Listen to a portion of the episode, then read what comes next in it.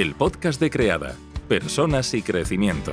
Tu espacio en el que Miguel Ángel y Rocío te acompañan a reinventarte personal, familiar y profesionalmente.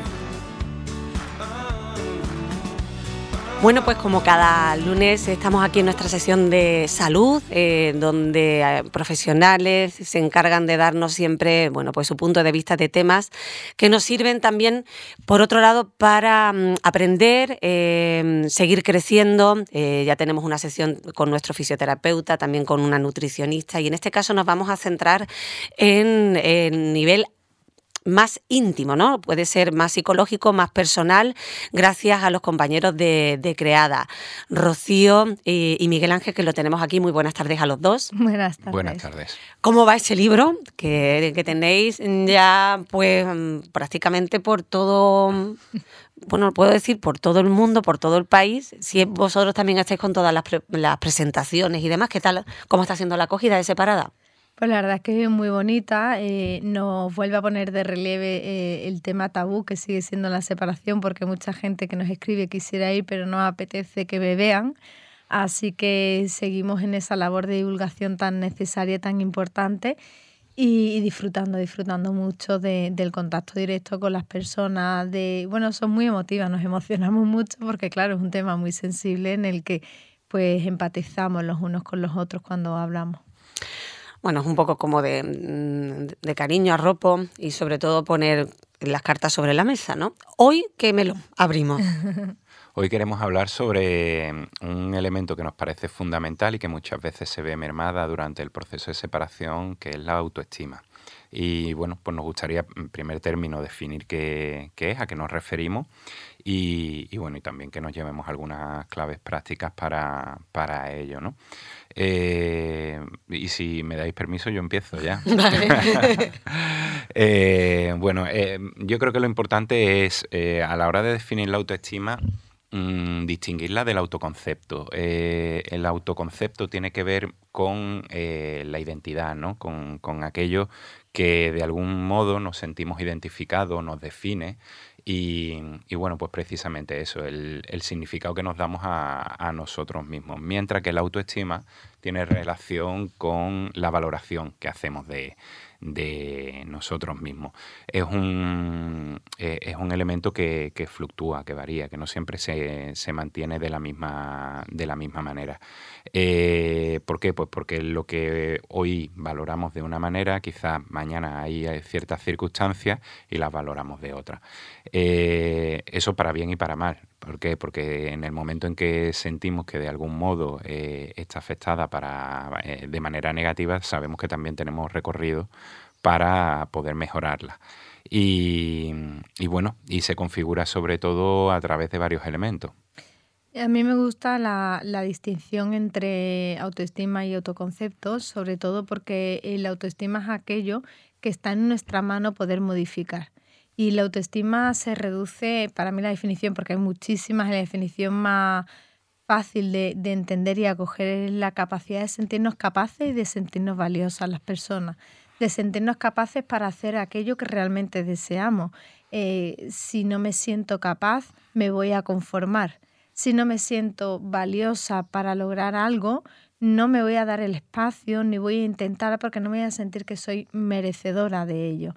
Entonces la autoestima es súper importante porque va a condicionar de forma inevitable nuestra forma de estar en el mundo, nuestra forma de sentirnos en el mundo y de relacionarnos con cualquier persona en el ámbito laboral, en el ámbito familiar, de pareja, de amistad no importa dónde, pero nos va a condicionar. Por eso es muy importante tener en cuenta y hacer ese ejercicio de reflexión de cómo ando de autoestima, que en el día a día es muy fácil detectar pues esos pellizcos en el estómago eh, que nos avisan de que eh, toca revisar la autoestima. Mm, si me comparo, si me gustaría hacer algo pero no me siento capaz, si deseo algo o me encantaría llegar allí pero ni me atrevo a soñarlo. Bueno, pues todas esas cuestiones pequeñitas del día a día nos van a poner de relieve cómo andamos, porque como decía Miguel Ángel, hay una parte de la autoestima, que una base que se crea en la infancia, pero no es algo estático, si en la infancia mm, configuré por el entorno que tenía o se me configuró una autoestima baja, ya la tengo baja toda la vida o viceversa, si es alta, ya alta toda la vida. No, para nada. Va a depender mucho del contexto que vaya viviendo y va a haber situaciones cuando iniciamos nuevas relaciones de pareja, habitualmente la autoestima sube mucho porque nos sentimos muy queridas, amadas, vista una persona importante para otra y entonces la autoestima sube, pero por el contrario, cuando hay una separación y en los casos en los que nosotros trabajamos con hijos en común, la autoestima baja a niveles bajo cero. Por eso es muy importante entender que va fluctuando y atenderla cuando está bajita y cuando está arriba fortalecerla para que cuando venga otra situación no nos dé un vuelco demasiado grande.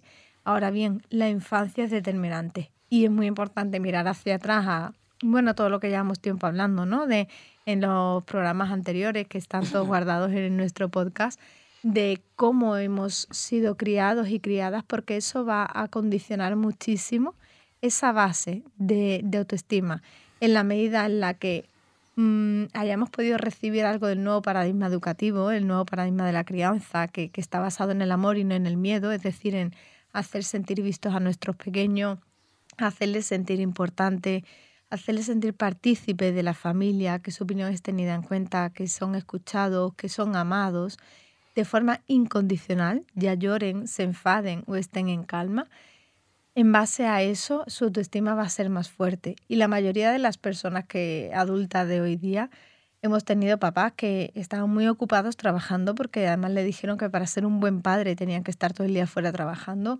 mamás que estaban muy ocupadas atendiendo mil cosas ellas, yo digo que eran madres pulpo, atendiendo mil millones de cosas y desde ahí no había capacidad para la atención emocional.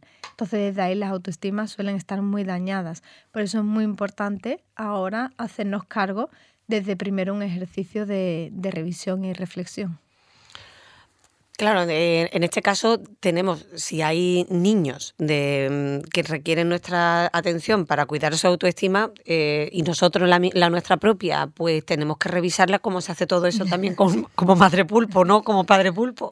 Sí, eh, como dice Rocío, la, construcción del autoconcepto eh, suele, es importante e interesante para, desde mi punto de vista, se suele configurar desde los 0 a los 6, 8 años aproximadamente, más hacia hacia los ocho años. Claro, la, autoestima va de la mano, eh, porque depende del valor que, nos vamos asignando. ¿De dónde bebemos? Pues fundamentalmente del contexto familiar, eh, de lo que escuchamos, de, de, lo que sentimos, de las creencias que de algún modo son preponderantes ¿no? en, ese contexto familiar, eh, de, a qué cuestiones le damos más, importancia y de si conseguimos o no conseguimos esa aprobación de, de los adultos que nos rodean. En cualquier caso, hay un, elemento que, del que después queremos hablar que tiene que ver también con esas etiquetas ¿no? que, no, que nos asignan mucho eh, en, esa, en esa infancia, etiquetas positivas y negativas, para bien y para mal, pero que, muchas veces, yo siempre lo digo, el camino hacia el infierno está lleno de buenas intenciones. Eh, con muy buena intención se, da una etiqueta y, es algo que después nos acompaña de, por vida. Y siempre que tenemos una etiqueta eh, obtenemos unos tributos, es decir, unos beneficios, pero también pagamos un precio por ello. Eh, claro, es como dos caras de, una misma, de una misma moneda. ¿Cómo lo podemos hacer? Que es un poco lo que estás preguntándonos, Mónica. Bueno, el, el, primer paso de varios, pero el primer paso sin duda sería tomar conciencia. Es decir, eh, elevar ese, ese nivel de darnos cuenta de verdaderamente cuánto hay aquí que es de verdad mío y cuánto hay de, algo que se me ha asignado. Eh, desde ahí, para mí, ese primer paso es, más del 50% ya recorrido porque es el más difícil también. ¿no? Eh, habitualmente vivimos con el piloto automático puesto y, el tomar conciencia significa cambiar ese piloto automático por un modo manual, por lo tanto ya no, nos hace, bueno, pues eso, de tener que ser más trabajoso. Y desde ahí lo siguiente sería aceptarnos con, eso, ¿no? Eh, es decir, vale, a mí me han asignado estas etiquetas, pero no por ello eh, significa que mm, yo me las tenga que, quedar para mí de manera inherente. Eh, mm, voy a elegir, en cierto modo, qué es lo que de verdad forma parte de mi, de mi identidad y qué otras cuestiones en realidad simplemente me las he creído, ¿no? Y ahí viene el otro paso, que es tomar responsabilidad para elegir efectivamente qué parte es la que, la que queremos quedarnos y qué parte es la que no. Eso es complicadísimo, ¿no? Es no desviarte para de nuevo volver a, a, lo que es un surco que llevas toda la vida transitando, ¿no? Bueno, yo creo que es complicado si tenemos la expectativa de hacerlo bien, que es como el sistema educativo nos ha enseñado, que o lo hacemos bien o hacemos mal, o mm. aprobamos o suspendemos. Y esto, y como todo lo importante en la vida, tiene que ver con un proceso de autodescubrimiento. Y la separación muchas veces nos pone por delante. Eh, justo en una de las presentaciones lo hablamos con, con una mamá que decía, ha sido brutal y precioso darme cuenta de que soy alguien más que una pareja y que una madre. y en el proceso de separación a ella, como a tantísimas otras personas, le sirve para, oye, para identificarme con quién soy yo, quién era, o más allá de quién era y de quién se supone que tengo que ser, quién soy realmente y descubrirme mucho más allá de los roles que soy o que llevo a cabo y que me habían identificado por mm, tener un sexo, mujer o hombre, en esta sociedad que nos condiciona muchísimo desde los estereotipos de género. Entonces, difícil si tenemos esa expectativa. Eh, desde nuestro punto de vista es un camino, es un proceso de observación. Tú decías, ¿cómo lo hago con mis hijos y cuido su autoestima? Y me doy cuenta de la mía. Bueno, a veces es más fácil eh, cuidar la de ellos, porque la de ellos es hacerles sentir esa persona importante, esa persona que le escuchamos, que la atendemos y, y por suerte, por desgracia, es un hecho que como madres no suele ser más fácil atenderlos a ellos de esa manera que atendernos a nosotras y le hablamos mejor a una amiga que de lo que nos hablamos a nosotras mismas y lo mismo a nuestros hijos. Mm. Entonces, esa eh, parte yo creo que es más sencilla. La otra parte que tiene que ver con una misma requiere de una atención y una conciencia suave, amorosa, cariñosa, donde vayamos, como decía Miguel Ángel, identificando qué es esa etiqueta que he estado recibiendo, cuáles son esas etiquetas que, que me han hecho creer que soy de una forma determinada y me han condicionado mucho, y ir tomando responsabilidad para ir abriéndome a otras posibilidades desde la autoobservación. De verdad que la autoobservación y la conciencia ayudan un montón. Y lo de las etiquetas es muy importante. Sí, a eso iba. Eh, ¿Cuáles son esas etiquetas para que nosotros identifiquemos las que nos suelen venir autoimpuestas? Porque yo creo que al nombrarlas, porque aquí no dices etiquetas, habrá quien sepa cuáles son esas etiquetas y quién no. Pero supongo que cuando las digas, eh, aquella persona que nos esté escuchando le dé el pellizquito y diga, oye, pues esto a mí siempre me lo habían dicho, ¿no? Mira, al final depende, como siempre, del contexto y de cada uno. Pero yo, por ejemplo, puedo identificar las mías muy, muy fácilmente, ¿no? Eh, una de las que a mí me asignaban era la de serio, la de ser una persona seria. Tú te ríes, pero es así. Eh, Claro, eso, como digo, como he dicho antes, tiene una cara y tiene una cruz. Eh, el ser serio puede parecer, y sobre todo cuando eres niño, pues te da cierto empaque, ¿no? Cierto talante en el que, bueno, pues mira, qué, chico tan, tan serio y tan formal y demás. Pero claro, en, en la medida en que te terminas identificando con esa etiqueta que te están poniendo, en mi caso, pues te estás perdiendo la parte del sentido del humor, te estás perdiendo la parte de la vulnerabilidad, te estás perdiendo muchas otras cosas que con esa etiqueta te han, te han puesto de alguna manera. Porque al final te la acabas creyendo, ¿no? O sea, desde pequeño te dicen, no es que tú eres, eh, que bueno eres, que... O si eres bueno ya no te permite ser un poquito travieso, ¿no?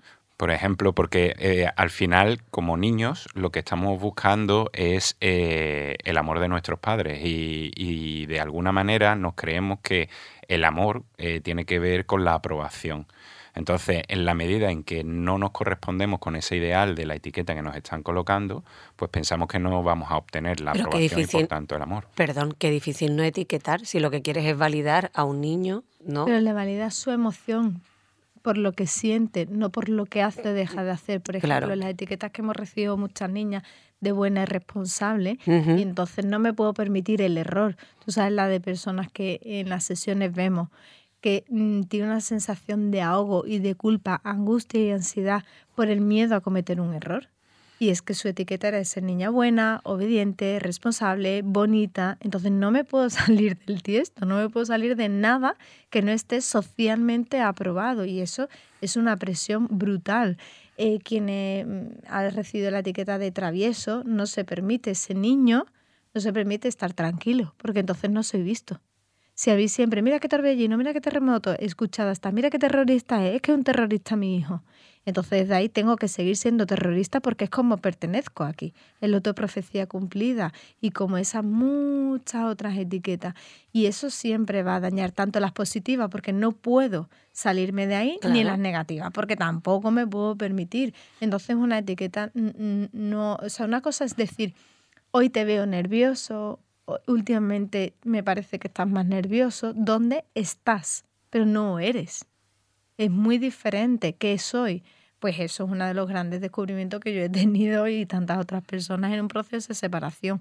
De, nosotros decimos que se abre las puertas a un crecimiento personal brutal para ya que nos salimos de ese molde de estándar eh, de estándar de familia socialmente reconocido, de buena madre. Hombre, ya roto ahí con todas las etiquetas que te quieren poner. Pues ahí es una oportunidad para hacer ese lavado, para poder entonces descubrirnos en soy realmente. Hay una anécdota de la primera presentación mm, que hicimos de Separada que a mí me ha hecho muchísima gracia, me ha hecho reflexionar mucho.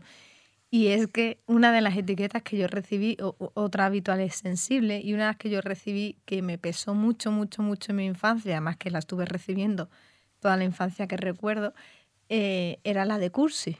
Y claro, y, yo al principio cuando me decían cursi yo no entendía qué querían decir mis familiares, que era la familia tanto por parte de madre como por parte de padre. Y claro, yo decía, si todo el mundo me lo dice, esta familia que no se conoce la una a la otra, es que yo debo ser esta palabra, que yo no sabía qué era.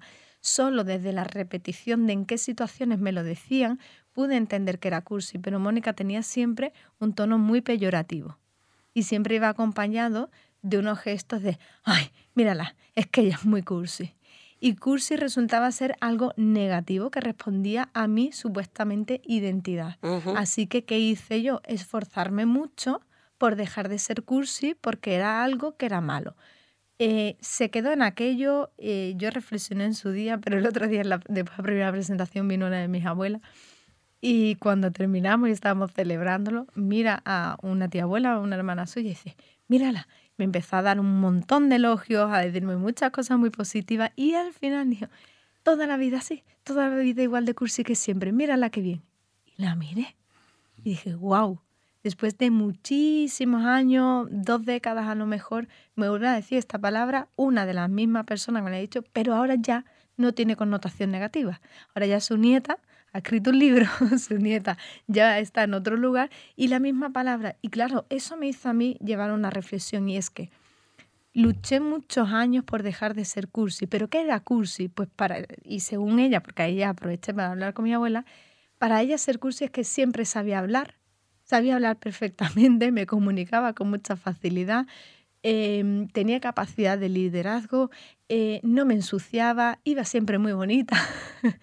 claro, ¿qué hice yo? Después me puse a analizar, dije, ahí estuve yo en la adolescencia, haciendo todo lo contrario. Quise cambiar mi forma de hablar, quise cambiar mi acento. Eh, eh, mm, puse mucha atención e intención en vestir de manera muy diferente y, para más INRI, mm, censuré mi comunicación. Decidí que no quería que la gente me escuchara hablar en público porque me daba vergüenza porque yo era muy cursi y me avergonzaba de ser cursi. Y resulta que un don y un talento que yo tengo a través de una etiqueta, o sea, sin mala intención, pero a través de esa etiqueta se convirtió en un talón de Aquiles para mí, en algo que yo no quería mostrar. Claro, no ha sido hasta después de un trabajo personal muy grande y de reconocerme en mis luces y en mis sombras, he podido darme cuenta que esa capacidad comunicativa es un don y es un talento mío, que merece mm, ser entregado a la sociedad como el don y el talento de cada persona. Entonces, bueno, era algo anecdótico que me parece que refleja muy bien el daño que puede causar una etiqueta. Y mal interpretada también, por otro lado. Em, ¿Cómo podemos trabajarlo? Eh, Vamos a dar algunas pautas. Bueno, antes de eso, fijaos en ¿eh? lo, que, lo que ha contado Rocío, que, curioso, qué interesante, pero sobre todo qué dramático, ¿no? Eh, desde el punto de vista de que somos queridos, eh, no por lo que somos verdaderamente, sino por cómo nos comportamos. Eh, ahí me ha venido a mí a la mente la imagen de, la regla de Pareto, ¿no? que, en realidad en la conducta, que viene a ser el 20% de lo que mostramos, se nos tiende a juzgar, dejando el otro 80%, que es lo que verdaderamente somos, sin, sin ver. Eh, y el drama que esconde es justamente eso, que terminamos escondiendo la mayor parte de nosotros porque al fin y al cabo lo que se va a ver es únicamente la parte de la, de la conducta. Eh, preguntaba Mónica por el tema de, tips, ¿no? Hemos dado ya algunos, ¿no? Lo primero de tomar conciencia, aceptarnos, tomar responsabilidad. Eh, también muy importante, aprender a saber decir no. Eh, y saber decir no mm, sin agresividad, pero tampoco eh, de manera pasiva, sino decir no desde la asertividad, desde un lugar en el que eh, cuando decimos no, al fin y al cabo, es una manera también de autoafirmarnos a nosotros mismos, ¿no? Y, y, aprender a hacerlo en el que, desde un sitio en el que no agredimos a nadie, eh, pero al mismo tiempo nos damos nuestro, nuestro lugar, yo creo que, es algo importante. Entonces, entrenarnos en expresarnos de manera asertiva es algo que, siempre va a venir en, en beneficio de nuestra comunicarnos de forma asertiva también es eh, atrevernos a decir lo que sentimos, lo que queremos, lo que necesitamos, lo que deseamos. Eso es comunicarse de forma asertiva. Claro, también es eso, es atrevernos a expresar nuestra realidad interna y no estar complaciendo todo el rato. Y mm, vivir con, con, con, con propósito, con, eh, trazar objetivos, alcanzar metas. Eh, eh, eso tiene, mm, eh, mira, estoy últimamente leyendo muchas cuestiones a nivel económico y financiero y una de las pautas que se suele dar al principio, por ejemplo, cuando alguien quiere eliminar deudas y demás, es empieza por las deudas pequeñas, ¿no? ¿Por qué? Porque es la forma en que vas a adquirir la motivación suficiente para después llegar al grande, ¿no? O se pueden hacer muchas analogías, ¿no? Si quieres e, escalar al Everest, primero ah, pongo un campo base en, la, en la base, ¿no? De, de, del Everest antes de poner a, intentar llegar hasta arriba. Es decir, es muy importante ponernos objetivos que sean alcanzables eh, y que nos den la fuerza suficiente para llegar mm, más allá. Y... Claro, uno no se va a levantar, pues voy a cambiar completamente de vida y voy a, no, pues a lo mejor por, lo, por el objetivo más, ¿qué es lo que primero haría, no? Sí, o a lo mejor lo intentas hacer de esa manera, pero probablemente no lo alcances. Entonces, mucho mejor empezar por metas pequeñitas eh, para después alcanzar objetivos más... Muy pequeñas y muy alcanzables, que, que no son menos importantes, al contrario, esto es ir construyendo de menos a más.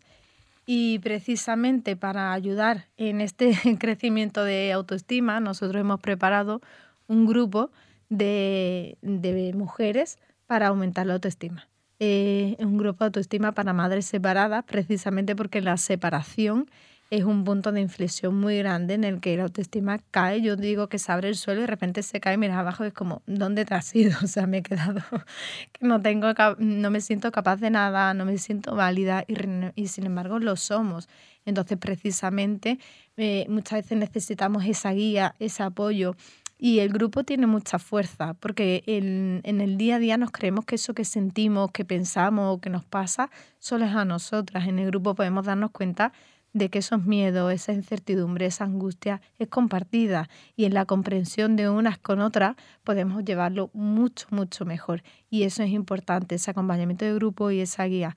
Así que durante el mes de abril vamos a tener un, un, grupo de autoestima para madres separadas, un encuentro semanal online en directo, pero antes va a haber un trabajo previo. Antes enviaré, llevo yo el grupo y enviaré, perdón, a cada mujer unas tareas y ejercicios que debe llevar a cabo en casa, porque esto de la autoestima no es algo que me leo un libro y ya tengo una buena autoestima, hago un grupo y ya lo tengo. es algo que no tiene varita mágica, que como decíamos es un proceso y requiere de un trabajo. Entonces, antes de cada sesión en directo, cada mujer habrá hecho un trabajo en casa a nivel individual para poder así, en el plazo de un mes, cuando termine, sentir que su autoestima ha subido de nivel, ya no está bajo cero. Ya hay un suelo, ¿no? Ya hay un suelo, ya hay un suelo. Y vamos a crear ese suelo y vamos a crear los primeros peldaños para poder así seguir creciendo en autoestima. ¿Y dónde se pueden informar? Pues en, a través de creada.es, ahí nos pueden escribir para solicitar la información o a través de Instagram en creada-rocío y Miguel Ángel y le enviamos toda la información con detalle pues aquellos que quieran empezar a trabajar su autoestima, sobre todo si la, también la quieren empezar a generar alrededor. Eh, que quizás por ahí puede ser ese primer pasito, ¿no? Eh, ya que quiero crear eh, una buena autoestima en los más pequeños, pues vamos a empezar a, revisarnos la nuestra propia. Puede ser ese gran, pequeño, gran paso, ¿no? De cada uno. Muchísimas gracias, Rocío Miguel Ángel, por estar aquí. Cualquier duda, les invito a que también investiguen a través del podcast. Estáis en todas las plataformas. ahí aparecen los temas claves por si hay alguno que les resuene y lo quieran escuchar. O a través de las redes sociales, sobre todo eso en Instagram y en vuestra página web, también pueden seguir investigando, porque bueno, pues es un crecimiento importante. Gracias por estar aquí. Gracias, Mónica. Y seguir con esa maravillosa promoción del libro hasta ahora. Y hasta aquí el episodio de hoy. Si te ha gustado puedes compartirlo para que pueda llegar a más personas.